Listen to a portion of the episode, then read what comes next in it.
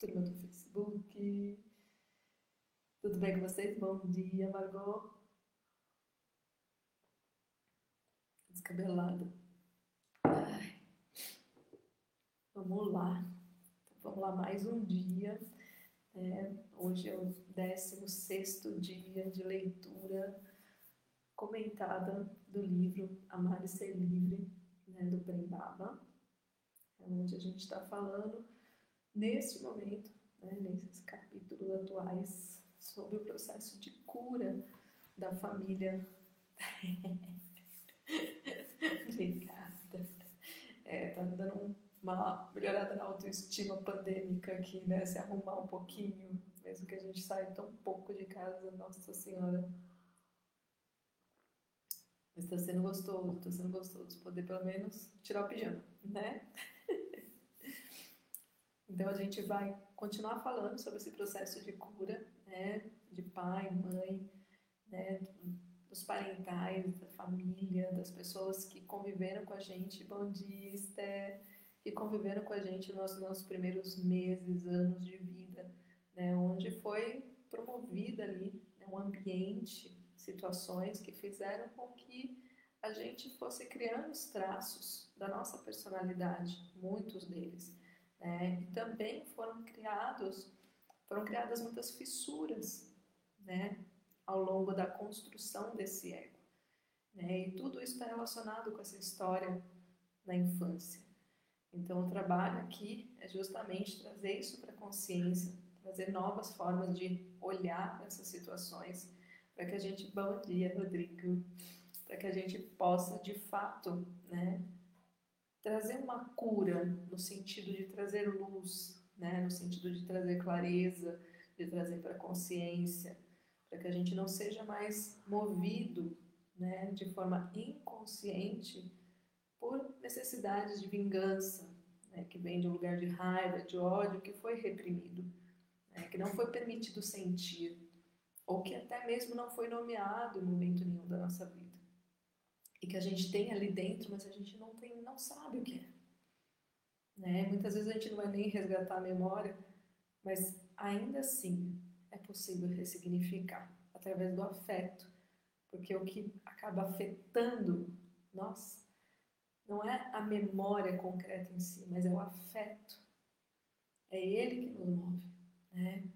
São esses desejos internos não ditos, não acolhidos, não conscientes que nos movem.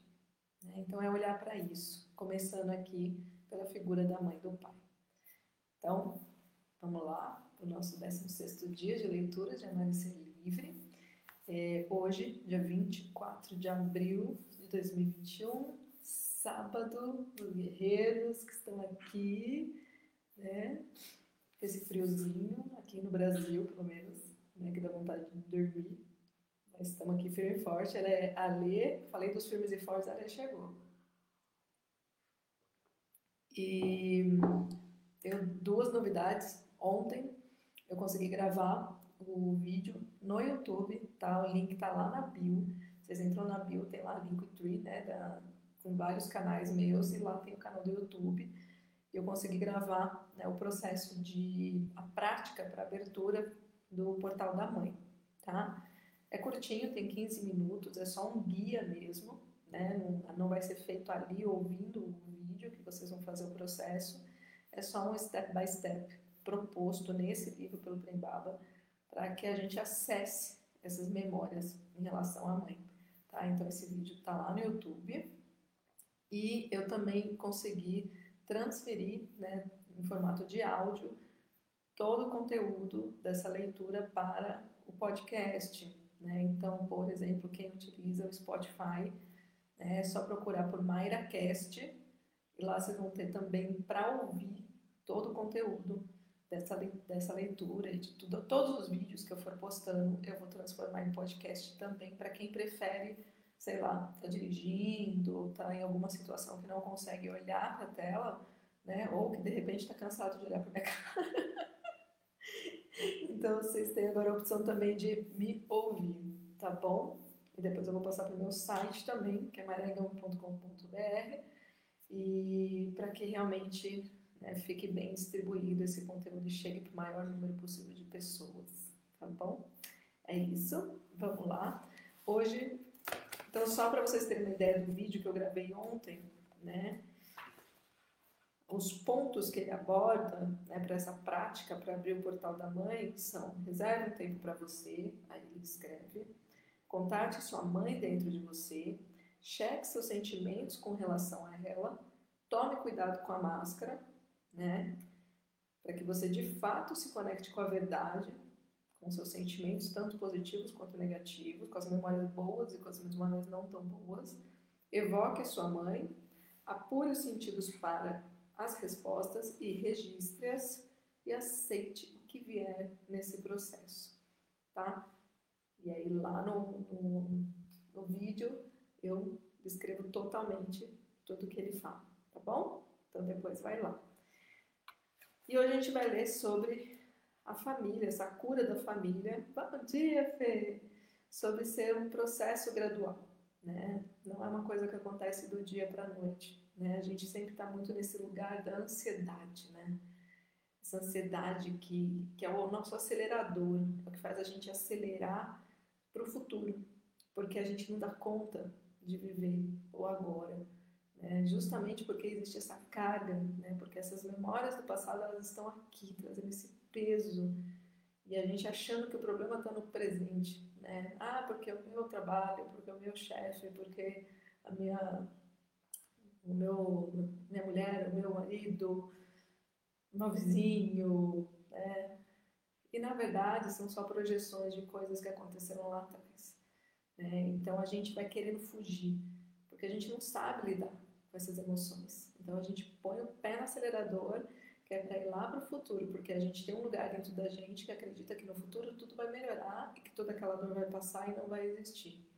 O que é uma ilusão, né? Então a gente não vive no agora, a gente não vive no futuro, porque é uma ilusão, e o passado vai simplesmente fazendo com que a gente vai encolhendo, encolhendo, encolhendo cada vez mais e se sentindo pequeno diante da vida, impotente diante da vida.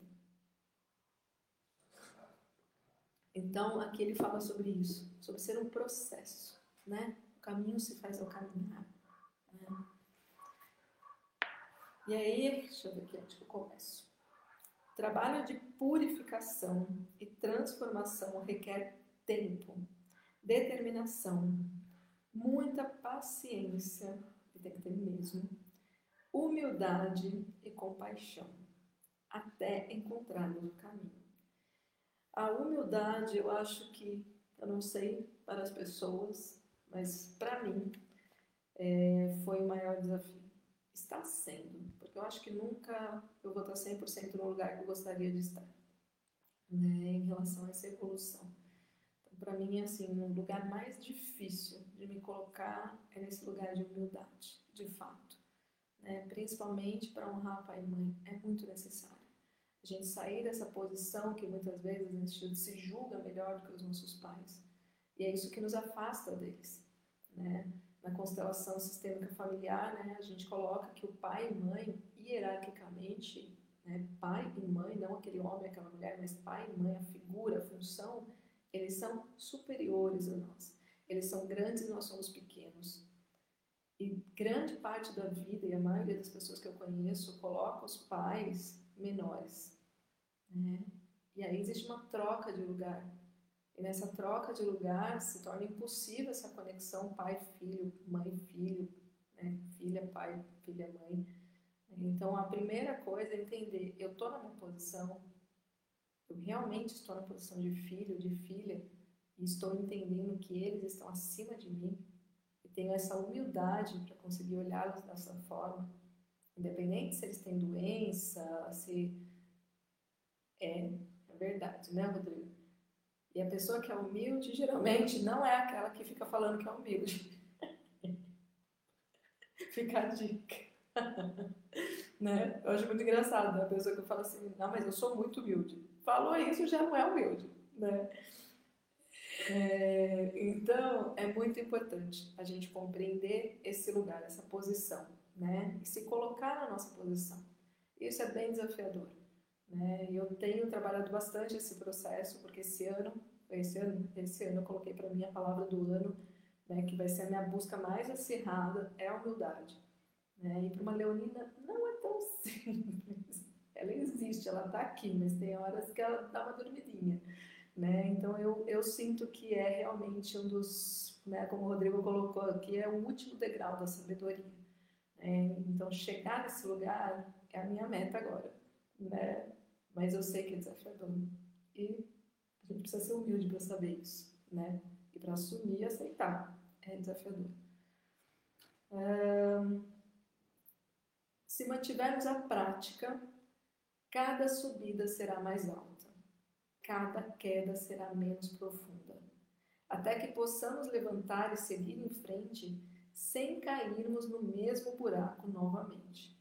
O processo de crescimento e amadurecimento da criança ferida não ocorre de uma hora para outra.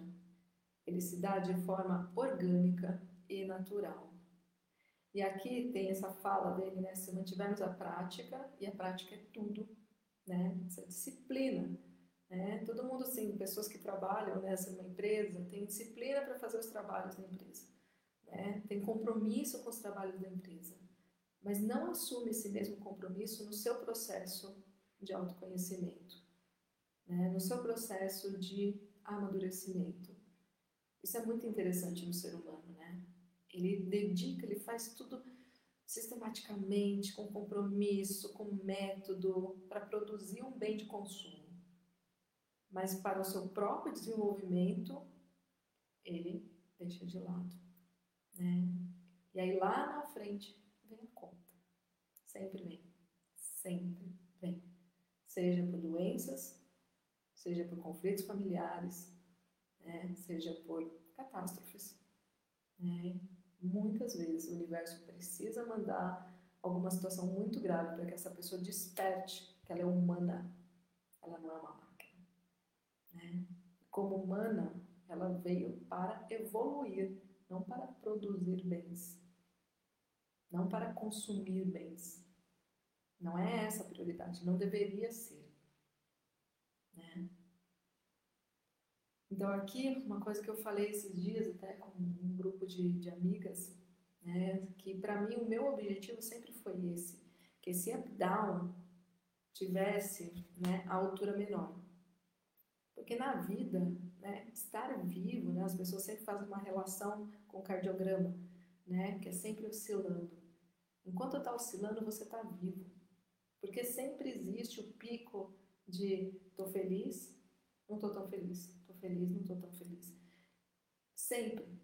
Né? O ser humano é um ser angustiado por natureza. Né? Nós estamos vivendo num universo onde existe conflito permanentemente. Né? O nosso ego precisa lidar com o que vem de dentro, que são os desejos, e muitos calados, que é aí que mora o perigo, com o externo, com os inputs que vêm de fora e que acionam esses afetos. Tadinho do ego, gente. Sério. Eu não queria ser o ego, não. Ele tem que lidar com essa batalha. Ele tem que colocar na balança. Tá, você deseja isso, mas a realidade é aquilo. Deixa eu ver, deixa eu ver se dá para deixar você realmente fazer o que você deseja. E quase sempre não, né? E aí a gente conseguir lidar com essa contrariedade, a gente lidar com essa vagarosidade do processo da cura, né? É a gente ter essa capacidade adulta de dar conta, de saber que a gente não dá conta.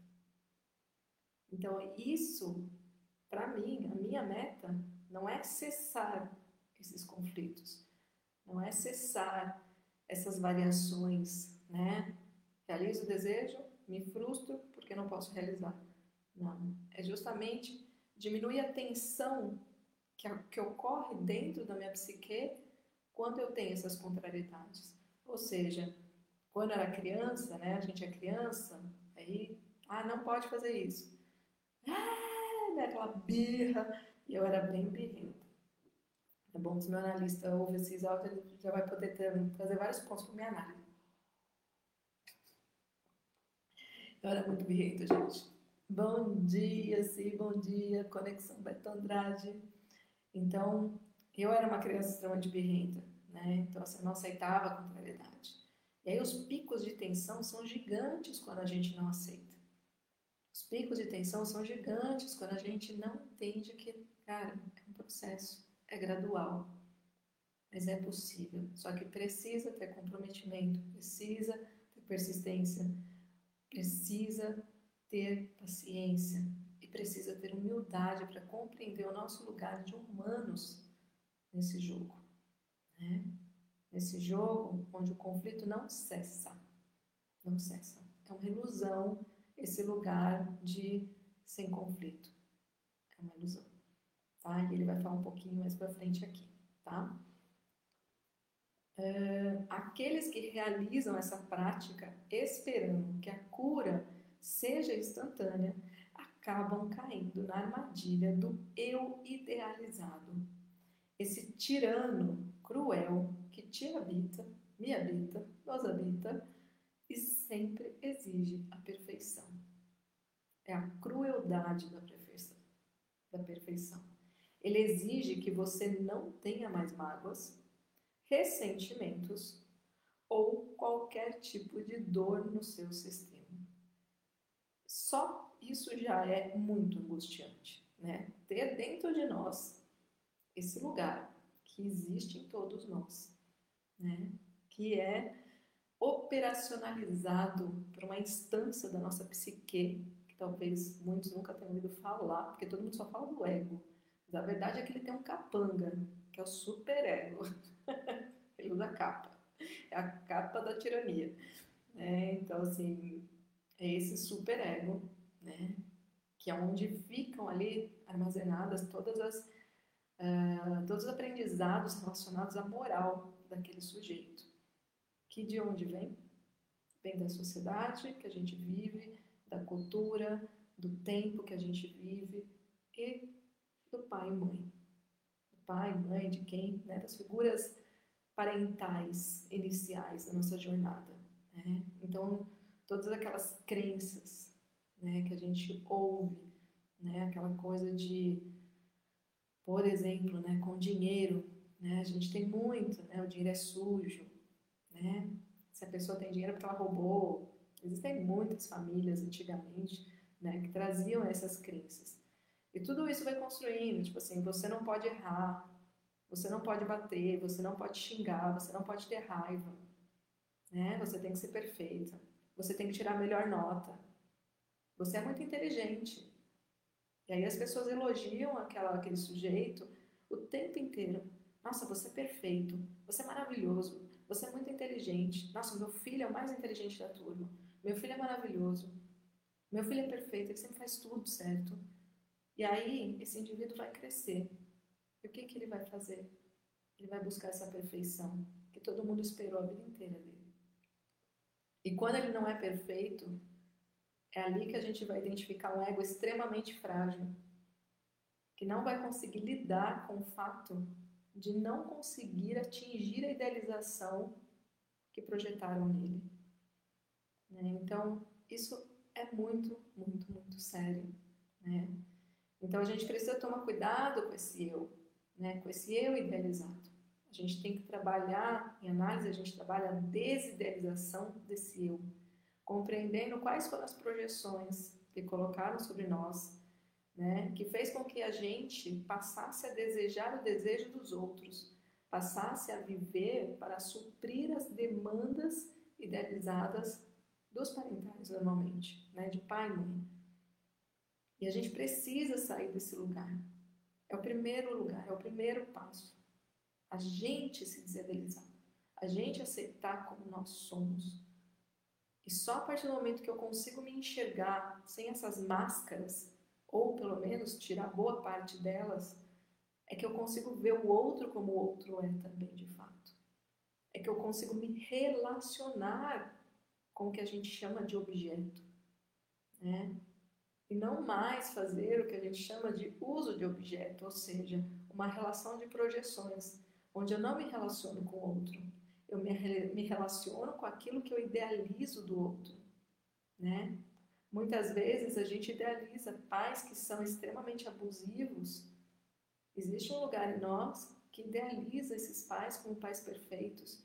E é isso que faz com que a gente permita que eles continuem nos comandando, que eles continuem invadindo a nossa vida.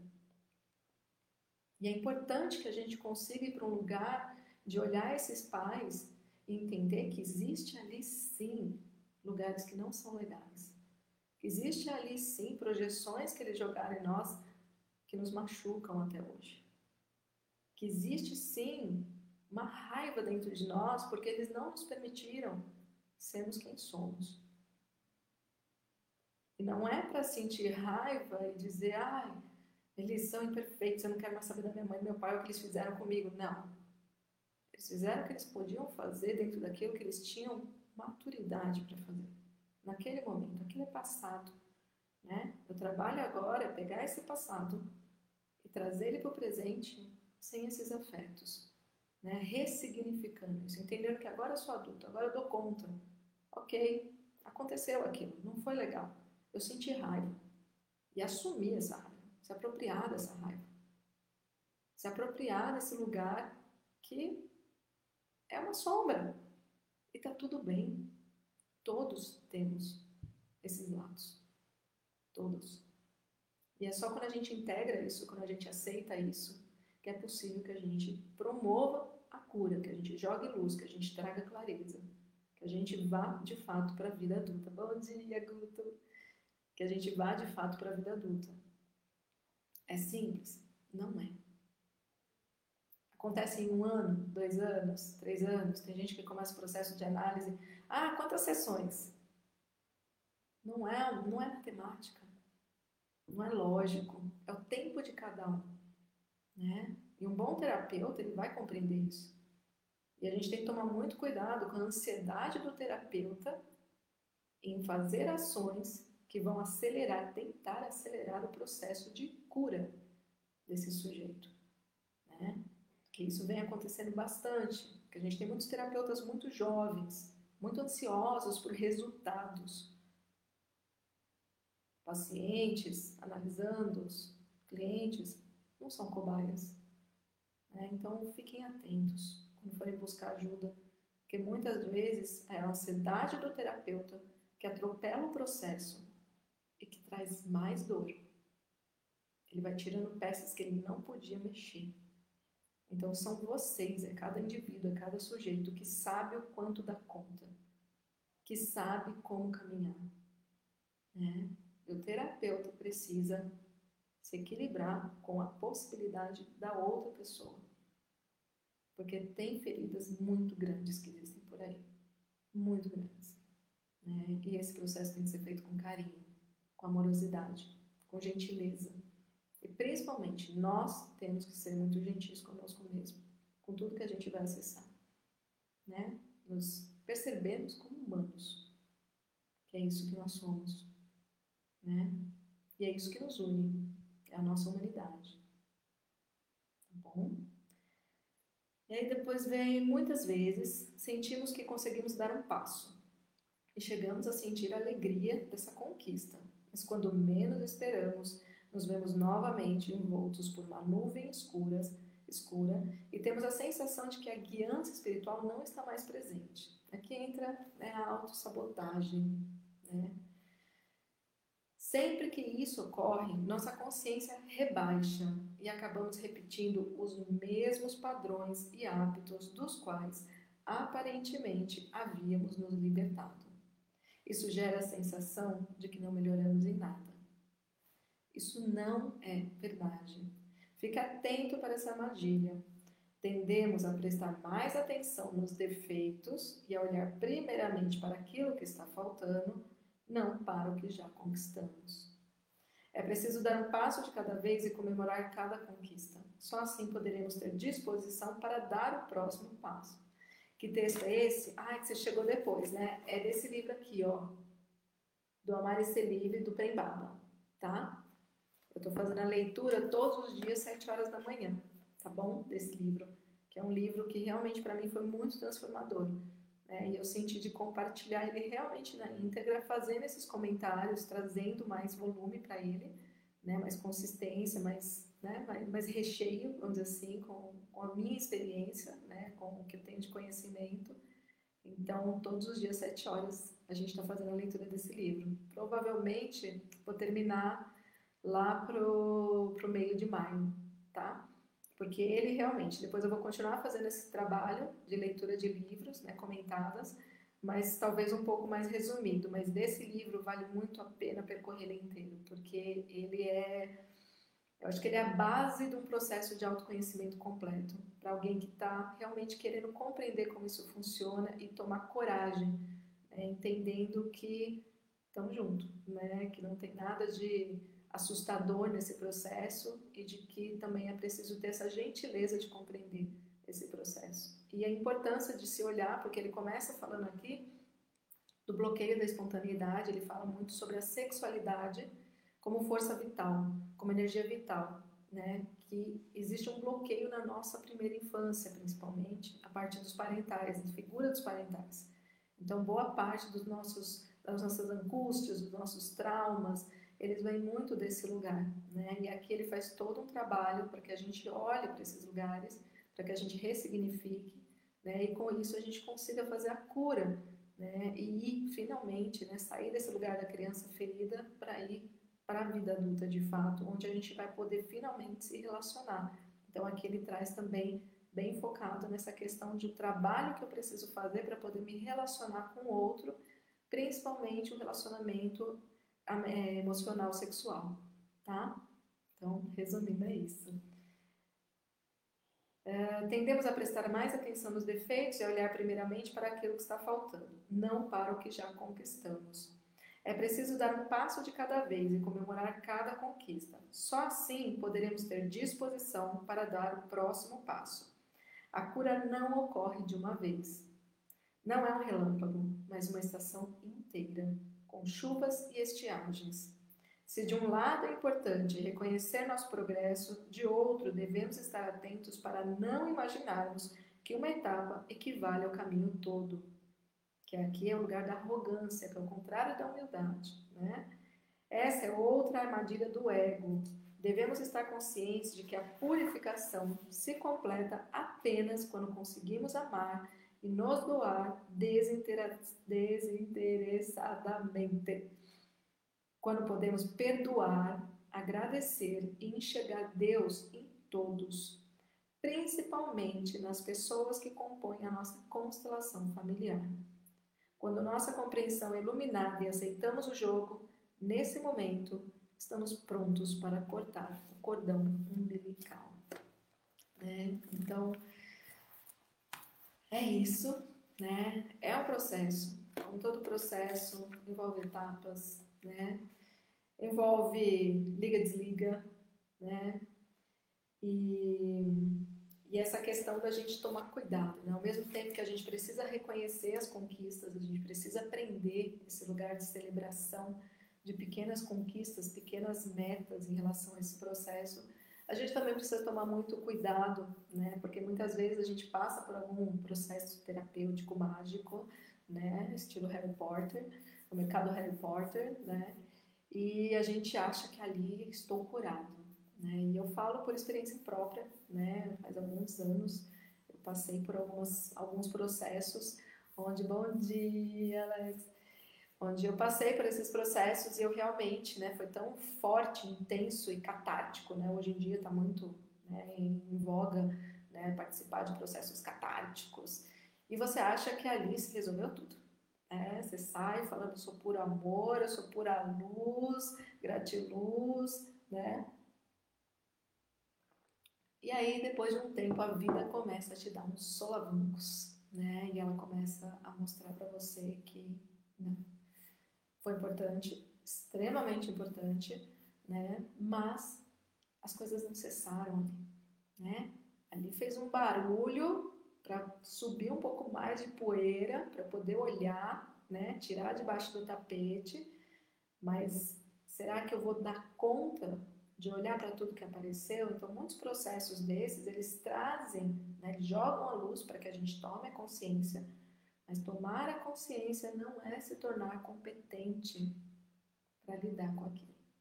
Né? É um caminho até isso acontecer. E é isso que a gente precisa entender. E esse caminho não cessa nunca, que é o que é mais divertido. Né? O processo de autoconhecimento ele não cessa nunca. Sabe por quê?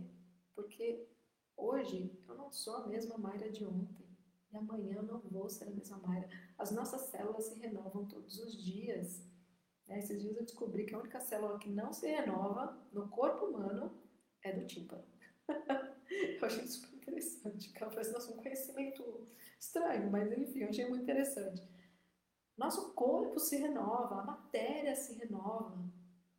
Por que, que eu vou continuar insistindo que eu sou a mesma todos os dias? E achar que eu dou conta de resolver algo. Não é isso. A gente não veio aqui para resolver nada. A gente veio aqui para evoluir. E a evolução, o principal caminho, é o relacionamento, são os relacionamentos. E para que eu me relacione com o outro, eu preciso me aceitar primeiro. Primeiro eu me conheço, para depois conhecer o outro e poder ter uma relação amorosa, onde o amor flui. Né?